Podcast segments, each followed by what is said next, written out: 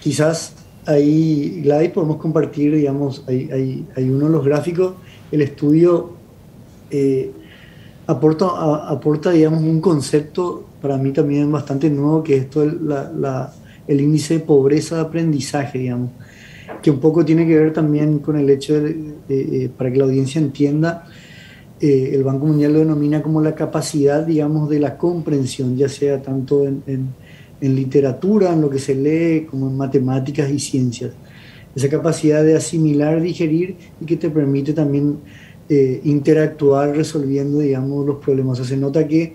no solamente, digamos, eh, aprendiste, o sea, el aprendizaje como un medio también de, comprensión y de metabolismo interno, digamos, en el conocimiento de la persona. Y este gráfico nos muestra eh, un comparativo con, con, el, con, en cierta manera, el OCDE, digamos, que, que, refleja los, bueno, gran parte de los 30 países más avanzados, entre ellos Chile y Sudamérica. Y prácticamente cada, como dice, cada 40 puntos es un año de escolaridad y vemos que América Latina se encuentra, digamos, muy por debajo, digamos, del promedio general que tiene el OCDE. Eh, y el otro gráfico, Gladys, quizás para compartir con la audiencia, vemos, eh, aquí ya se tiene el documento, digamos, en lo que es eh, eh, la repercusión en América Latina y en los países, y ellos hablan de, que prácticamente, digamos, en esta simulación, en lo que sería el aprendizaje, digamos, no estamos hablando solamente de los meses, sino que,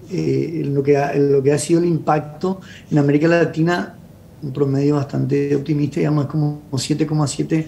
meses, digamos, cuando Paraguay está un poco por debajo, 7, meses del promedio total de América Latina. Pero digamos, creo que acá igual no, no, están teniendo en cuenta montones de variables, ya que nosotros sabemos eh, eh, gran parte de lo que el país carece, digamos, en infraestructura, conectividad eh, y en recursos, digamos, para que también, sobre todo en las zonas rurales, como accesibilidad, caminos, transporte, digamos, eh, eh, nuestros niños puedan, digamos, acceder a la escuela y a partir de ahí también empezar este proceso de aprendizaje. Ahora, toda esta pregunta y toda esta reflexión, con el último cuadro que, que, queríamos compartir ahí con la audiencia, no sé si ahí con José, quizá para tener ahí en mente, estamos hablando de 2.508.000, de 7.300.000, 2.508.000, digamos, están por debajo de los 18 años. Y, y, bueno, como siempre, acá tenemos que también pensar en, todas las familias, digamos, de bajos ingresos, porque para ellos el costo del acceso a la educación también es muy elevado, porque acuérdate como hablábamos, la educación no incide en el presente, sino que incide eh, muy marcadamente en el futuro. La educación es una inversión, digamos, en capital humano que termina reflejándose en el futuro. Por lo tanto, para una persona de bajos ingresos, familias que se han visto eh, disminuido en sus ingresos, prácticamente sin ingresos por, por el desempleo, para ellos el, mandar a niños, a su hijo a la escuela es un costo que se vuelve muy, muy costoso porque asume partes importantes de su presupuesto mensual y, aparte que lo que significa que, esta persona le esté ayudando para, para generar comida, digamos, ¿no? Claro, estamos hablando de, un sector que, que, no puede proyectar ese futuro porque su prioridad es el hoy, que como hoy, el hoy como hoy sobrevivo. Exactamente. Y nosotros como economía, la economía es una ciencia social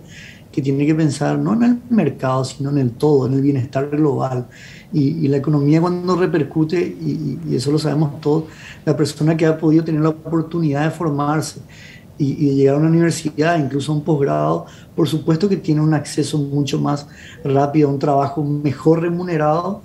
Y, esto que hablábamos, la, eh, Paraguay hoy tiene condiciones macroeconómicas muy importantes comparado a lo que está pasando en la región, donde para el inversionista, digamos, eh, eh, esta estructura macroeconómica te da cierta seguridad en la región y podría ser un acceso muy importante, un canal de inversión muy importante para muchos, eh, pero ahí un punto clave va a ser el capital humano, porque si Paraguay, se, por, por decir así, si llegáramos a industrializarnos mucho más, ¿no es cierto? Y, y acordate que cuando uno se industrializa, le estás dando valor agregado al producto, mayor valor agregado, mayor va a ser tu margen de utilidad y mayores también van a ser los ingresos de tus empleados. Por lo tanto, eh, quienes van a estar ahí tienen que ser personas capacitadas. Y personas capacitadas por lo menos requieren que hayan tenido una buena secundaria. Y eso que hablaba y compartía Federico Mora meses atrás del índice y los resultados de la becal, son índices eh, eh, que, que, preocupan bastante porque eh, pueden dar un freno importante al crecimiento económico del país y por otro a la, a la mejora de la calidad de vida de nuestros compatriotas.